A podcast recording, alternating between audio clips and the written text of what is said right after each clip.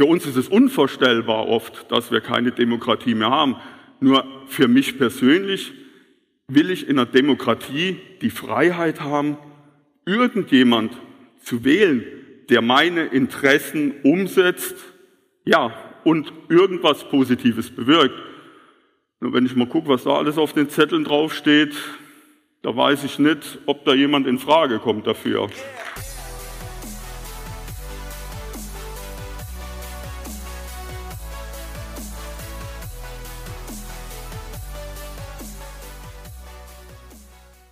Haben wir alle einen Vogel oder ist das Leben paradox? Wie ihr seht, ich habe einen Vogel. Manche behaupten, es wäre nicht nur einer. Ja, und wir wollen jetzt mal sehen, wie ihr interagieren könnt. Also das heißt, ihr sollt auch mal das ein oder andere mal aufstehen. Das heißt, ich werde immer mal wieder sagen, Manchmal glaube ich, ich habe einen Vogel. Und was macht ihr? Ihr steht auf. Bitte aufstehen.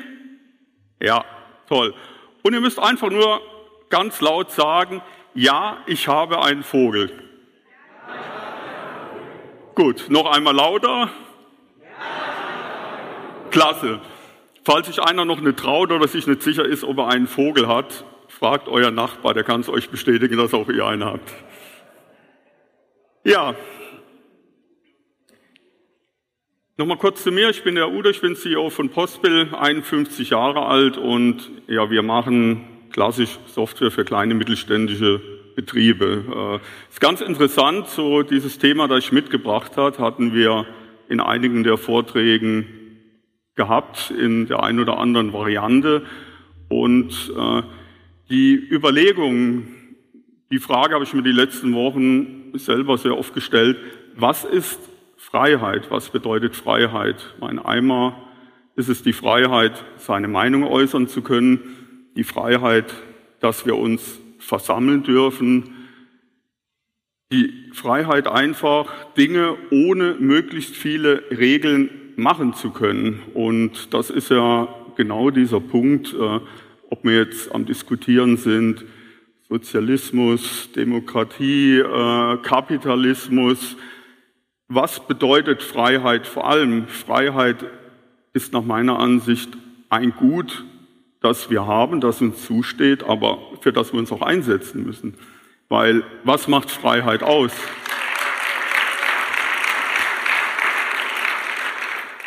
Ich denke, Hilfsbereitschaft, Empathie und vor allem Eigenverantwortung. Weil wenn wir diese nicht zeigen und nicht miteinander klarkommen, dann haben wir genau diesen Punkt, wir brauchen Regeln. Weil wenn wir uns nicht verstehen, dann werden Regeln gemacht, an die wir uns halten müssen. Das ist so ein klassisches Beispiel, äh, das ich mitgebracht habe. Mein so ein Trendthema ist ja künstliche Intelligenz, AI und äh, autonomes Fahren und was es sonst noch alles gibt. So wenn ich mal weiterdenke, autonomes Fahren, was bedeutet das für uns? Mein, das ist sicher. Es wird immer sicherer. Dann ist für mich die Frage, wenn ich mir die Freiheit nehmen will, mit meinem Auto irgendwo hinzufahren, wird das dann noch gehen oder sagt die Versicherung dann zu mir, okay, du darfst noch fahren, aber kostet zwei, dreimal so viel, weil es ist ja nicht sicher, wenn du fährst. Die AI kann das wesentlich besser. Und vielleicht sind wir dann irgendwo am Ende an dem Punkt, okay, wir dürfen gar nicht mehr fahren oder brauchen eine Sondergenehmigung oder eine Regelung, dass wir selbst noch Auto fahren können. Das ist so, wie viel mehr unserer Freiheit verlieren wir durch die Technik. Und jetzt sind wir bei diesen Paradoxen, die Situationen, in denen ich mich selbst immer wieder befinde, wo ich euch einfach mal aufzeigen will, der Alex hat es vorhin gesagt mit diesem Polarisieren, das ist auch meine Meinung, das ist, äh, verlieren wir am Ende nicht alle das Ziel aus den Augen, sondern es geht immer nur darin, haben wir recht oder nicht? Liegen wir richtig oder falsch? Das klassische Paradox ist, weniger ist mehr.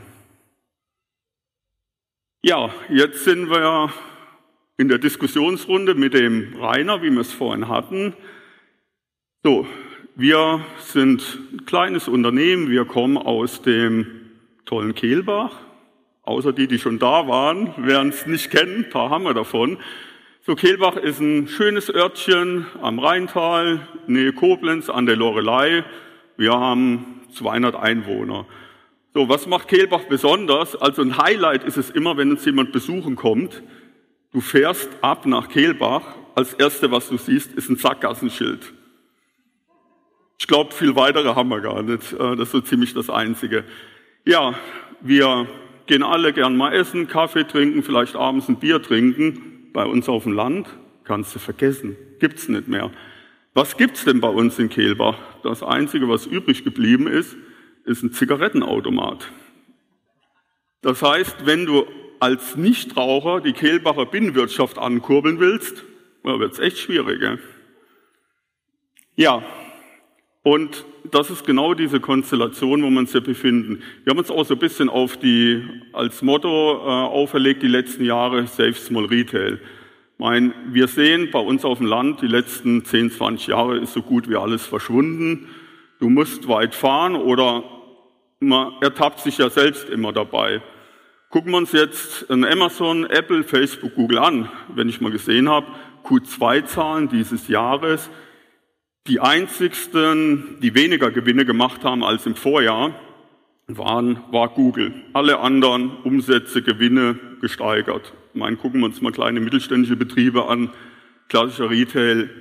Ja, da ist das nicht so, aber man ertappt sich ja selbst dabei. Ich glaube, vorhin, wo die Frage war, wer kauft bei Amazon, es hat ziemlich jeder, oder ich glaube, alle haben die Hand hochgehalten. Okay, es gibt doch ein paar, die es nicht machen. Aber mir geht's ja selbst so. Äh, es ist einfach, man nutzt es, obwohl man sagt, okay, ich will weiter, ja, irgendwo essen gehen, shoppen gehen, einfach kommunizieren können, Spaß haben. Nur je mehr wir online kaufen, umso weniger funktioniert das Ganze. Und das ist ein Punkt, der uns immer bewusst sein sollte, dass wir diese Eigenverantwortung und auch eine Wahl haben. Paradoxon 2. Hier vorne, die hält schon die Hände vor die Augen, ist meine Tochter, die liebe Julia. Wir hatten vor kurzem die Diskussion gehabt, okay, hat ein neues Smartphone gekriegt, was für ein Tarif soll sie denn machen? Brauchen wir eine Internetflat, äh, eine Telefonflat, beides, ein Prepaid-Tarif? Da sagte Julia zu mir, ja Papa, eigentlich reicht mir eine Internetflat weil telefonieren tue ich ja gar nicht. Sag ich, wie du telefonierst nicht. Ja, äh, wenn, dann kann ich ja immer noch eine Voice Message machen. Sag ich, okay, aber du willst doch mal mit jemand direkt telefonieren und kommunizieren. Nee, normalerweise ist das gar nicht notwendig. Und dann frage ich mich, okay, deine Kinder, sie wachsen auf, Abitur ist fast fertig, aber sie wollen nicht mehr direkt persönlich mit jemand kommunizieren. Ist das der richtige Weg, das wo wir hinwollen? Und da sind wir bei OK Google. Ich hatte 2018 hatte ich die Google I.O. gesehen, die Entwicklerkonferenz, und dort wurde ganz groß der persönliche Assistent von Google vorgestellt. So, für Julia wird es dann noch einfacher, weil wenn Julia einen Friseurtermin jetzt am Freitag um acht buchen will, sagt sie, okay Google, äh, ich will bei der Anja nächsten Freitag um 10 Friseurtermin gebucht haben. Und das war dann ganz toll. Die Google AI hat beim Friseur angerufen. Da ist eine echte Person rangegangen, die hat nicht genau verstanden, wie viel Uhren hat sich mal vertan. Und das Publikum fand das so geil und lustig, dass der Mensch so dämlich war und die AI so cool und geil. Und das Gleiche hatten sie dann nochmal gemacht mit einer Tischreservierung im Restaurant. Ja, ich hatte dann am nächsten Tag habe ich gedacht, okay, jetzt guckst du mal auf den ganzen Plattformen, ob da ein kleiner Shitstorm kommt. Nichts. Gar nichts. Haben alle toll gefunden. Oder das andere ist alles verschwunden, weiß ich nicht. Aber das ist der Punkt, wo kommen wir dann hin? Und das ist ja echt geil, wenn uns unser persönlicher Assistent immer besser kennenlernt. Mein, irgendwann versteht er uns echt und die AI entwickelt sich weiter. Gut, dafür ist jetzt die Zeit zu knapp, aber ich würde mal sagen, wie das ganze Spiel weitergeht, könnte man mal Terminator oder was anderes sich anschauen. So, wir sind in der Kita. 60, 70, 80 Kinder sind im großen Saal drin und es liegen überall Luftballons. Jedes Kind hat einen Luftballon mit seinem Namen drauf. So, die Erzieherin geht hin und sagt, ihr habt fünf Minuten Zeit. Ihr geht los, sucht den Luftballon mit eurem Namen, setzt euch wieder hin. So, die Kids rennen alle los, die Luftballons fliegen durch die Gegend, Riesenchaos. Nach fünf Minuten, ein paar Kinder sitzen, fast keins hat seinen Luftballon gefunden. Die Erzieherin stellt die Frage noch ein zweites Mal, diesmal aber etwas anders. Sagt, okay, wir machen das Ganze jetzt nochmal. Ihr habt fünf Minuten Zeit. Ihr geht los. Den ersten Luftballon, den ihr in der Hand habt, nehmt ihr hoch, schaut den Namen, der draufsteht. Wenn ihr das Kind kennt, gebt ihr dem den Luftballons. So, das ganze Spiel geht wieder von vorne los, die Kinder rennen los. Und nach drei Minuten sitzen alle Kinder, jedes hat seinen Luftballon. Ich finde das einfach krass, wie allein eine andere Aufgabenstellung, was diese am Ergebnis verändert, beziehungsweise dieses von innen heraus, was wir heute schon ein paar Mal hatten, einfach auch diese Hilfsbereitschaft, weil meine Meinung ist, wenn ich etwas haben will, muss ich zuerst etwas geben. Und wenn ich ohne direkt ja, diesen Ansatz zu haben, okay, wenn ich für dich das mache, was kriege ich von dir? Dann kommt es auch zurück und mehrfach. Und das ist auch dieses Thema Hilfsbereitschaft, Empathie, Eigenverantwortung. Ja, wo wir bei meiner Tochter waren, jetzt kommen wir zu meinem Sohn, zu dem lieben Sven. Der macht im Moment ein Praktikum bei uns, der macht so einen IT-Kurs auf der Schule und die hatten dann die Aufgabe bei uns so ein paar Videos vom Produkt zu machen über Smartphone und dann habe ich irgendwann diesen Screenshot gesehen, habe ich gedacht, okay, irgendwas mit 150 noch was oder über 1000 ungeöffnete E-Mails. Mein äh, man sieht ja das nicht mehr so gut, wenn er so mal in mein Alter kommt, also so knapp über 30, dann muss man auch ein bisschen genauer hinschauen. Und dann habe ich gesehen, okay, 15.796 ungelesene E-Mails. habe ich gesagt, okay, Sven, du weißt, wenn über den Buttons rote Informationen stehen, dann darf man die trotzdem öffnen. Sagte, ja. Okay, warum machst du das dann nicht? Ja, weiß ich nicht so genau. Und das ist einfach, äh, ich hatte es gestern Abend auch von irgendjemand gehört, äh, ich glaube, wir haben hier unter uns auch schon Leute, die haben inzwischen sechsstellige, ungeöffnete WhatsApp, E-Mail-Nachrichten oder sonst was. Diese direkte Kommunikation auch zwischen kleinen, mittelständischen Betrieben oder generell zwischen Unternehmer, Marketer mit Menschen, geht nicht mehr. Also äh, wir sehen es ja, E-Mail-Marketing auch, die ganzen gesetzlichen Anforderungen, DSGVO, Double Opt-in und, und. Ja, es wird einfach immer schwieriger zu kommunizieren, beziehungsweise wenn wir auch bei dem Thema mit Voice Matches und allem anderen sind, dann kommen wir auch an diesen Punkt, äh, wo will ich überhaupt noch direkt kommunizieren? Ich glaube, das war das Thema, das Steffen heute Morgen hatte, diese 180.000 negativen Impressionen, die ich bekomme, gerade als Kind in der heutigen Zeit. Äh, ich sehe es gerade bei den Jungs. Was ist es in der Schule? Klappe halten, lernen, ja, sich an Regeln halten. Das ist genau das, was mit Kindern oder speziell für Jungs nicht funktioniert. So, wer kennt den? Wir haben hier unseren Two-Bird. Ja, wir haben ja einige Batman-Fans unter uns. Äh, Dave ist ja einer davon. Ich will vielleicht mal kurz erzählen, äh, Two-Face ist, wie gesagt, aus, aus Batman, ist ja diese Galionsfigur für Freiheit, für Gerechtigkeit und ja, ihm widerfährt irgendwo im Lauf der Zeit ein Unglück, wo sein Gesicht verbrannt, verätzt wird, die eine Hälfte. Daraufhin geht er hin, wird er ja böse. Das heißt, er hat auch eine Münze und die eine Seite von dieser ist auch beschädigt. Und wenn du mit ihm zu tun hast, er wirft immer die Münze. Und wenn die auf die falsche Seite fällt, hast du keine Probleme mehr. Mal einfach zu sagen. Ja, so, warum erzähle ich jetzt etwas von Two-Face? Und es ist einfach dieser Konflikt, wie oft haben wir den täglich, wo du mit ganz wenigen Dingen viel erreichen kannst, indem du einfach höflich bist. Äh, so ein klassisches Beispiel, äh, wir waren letztens essen gewesen, der ganze Laden voll, nur eine Kellnerin, die hat echt, war super höflich gewesen, hat uns schnell und freundlich bedient und wir haben einfach nur gesagt, boah, du machst das echt geil, du machst einen tollen Job, du bist super freundlich, wie schaffst du das?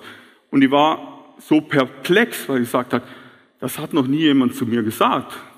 Es sind bald die Tränen gekommen. Und genauso allein, wenn du einkaufen gehst, nur einfach ein Lächeln. Wo siehst du heute noch ein Lächeln? Wie irritiert die Menschen einfach sind, wenn du die nur anlächelst und wenn du dann siehst, was für eine positive Reaktion kommt. Wie glücklich die sind, mit wie einfachen Mitteln man Menschen glücklich machen kann. Nur geht mir auch so. Ich meine, wir haben den ganzen Tag viel zu tun, wir haben Stress, sind mal schlecht gelaunt. Wie oft nutzen wir diese Chance nicht? Und ich denke, das ist zu oft. Und die Möglichkeit haben wir vielleicht 50 Mal am Tag. Eigentlich ist es einfach. Vielleicht nur fünf oder zehn Mal jemand zu loben, etwas Positives zu sagen. Einfach dieses Hilfsbereitschaft, diese Empathie zu zeigen. So, manchmal glaube ich, ich habe einen Vogel. Das hatte ich jetzt leider ein, zwei Mal vergessen. So, alle aufstehen. Wer von euch hat einen Vogel? Lauter, ja, ich habe einen Vogel. So. Und jetzt will ich euch noch kurz erzählen, wie wir auf den Vogel kommen. Äh, vor 15, 20 Jahren oder eher schon 25 Jahre, ist ein bisschen länger her, mein Onkel, Tante, die waren ausgewandert nach Kanada nach dem Zweiten Weltkrieg und haben in Montreal, haben sie gearbeitet und haben sich zur Ruhe gesetzt.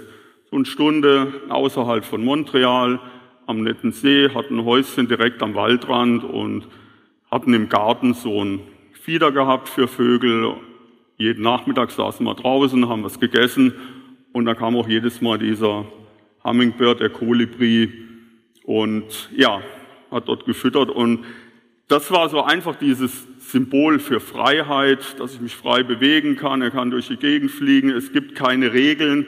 Ja, einfach die Möglichkeit, wirklich alles tun zu können. Und das ist ja, wenn wir vielleicht nochmal auf äh, den Talk vorhin von, von, von Rainer zurückkommen, äh, Kapitalismus, Sozialismus, also viele Fakten stimmen ja. Also durch Kapitalismus wird generell Armut bekämpft und Elend, was nicht heißt, dass es gut ist, beziehungsweise wenn wir uns das anschauen, so wie mit Amazon, kleine mittelständische Betriebe, haben wir denn wirklich hier einen reinen Kapitalismus, eine freie Marktwirtschaft oder es ist einfach dieser Lobbyismus, diese soziale Marktwirtschaft,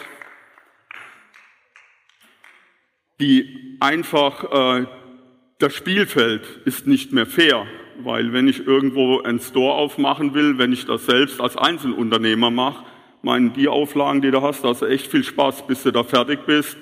Da hast du deine Budgets verbraucht oder gibt es noch 20 andere Regeln, warum es nicht geht meine, wenn es äh, irgendwo ein Walmart oder andere Stores machen, meine, die haben ihre Lobbyisten, die haben direkten Zugang, da geht das alles ja auf einen kurzen Dienstweg. Und deswegen, wenn man sich mal dieses Thema so ein bisschen anschaut, äh, meine, ich interessiere mich auch so ein bisschen mit Kondratjew-Zyklen oder so ein klassisches Beispiel, was ich euch zum Lesen empfehlen kann, ist Capitalism, äh, äh, Capitalismus and Freedom von Milton Friedman der auch so dieser Eingriff den staatlichen erklärt oder die österreichische Wirtschaftsschule, wo der eine vorhin in der Frage erklärt hat, das sind Dinge, die sind echt valide. Nur sind wir denn nicht an dem Punkt, was ist denn Freiheit und Demokratie? Ja, mit diesem ganzen Lobbyismus und diesen ganzen Auflagen und Regeln, die gewisse bevorzugen, weiß ich nicht, ob wir das wirklich in dieser Form noch haben. Wir, für uns ist es unvorstellbar oft, dass wir keine Demokratie mehr haben. Nur für mich persönlich will ich in einer Demokratie die Freiheit haben, irgendjemand zu wählen, der meine Interessen umsetzt, ja, und irgendwas Positives bewirkt. Wenn ich mal gucke, was da alles auf den Zetteln draufsteht, da weiß ich nicht, ob da jemand in Frage kommt dafür.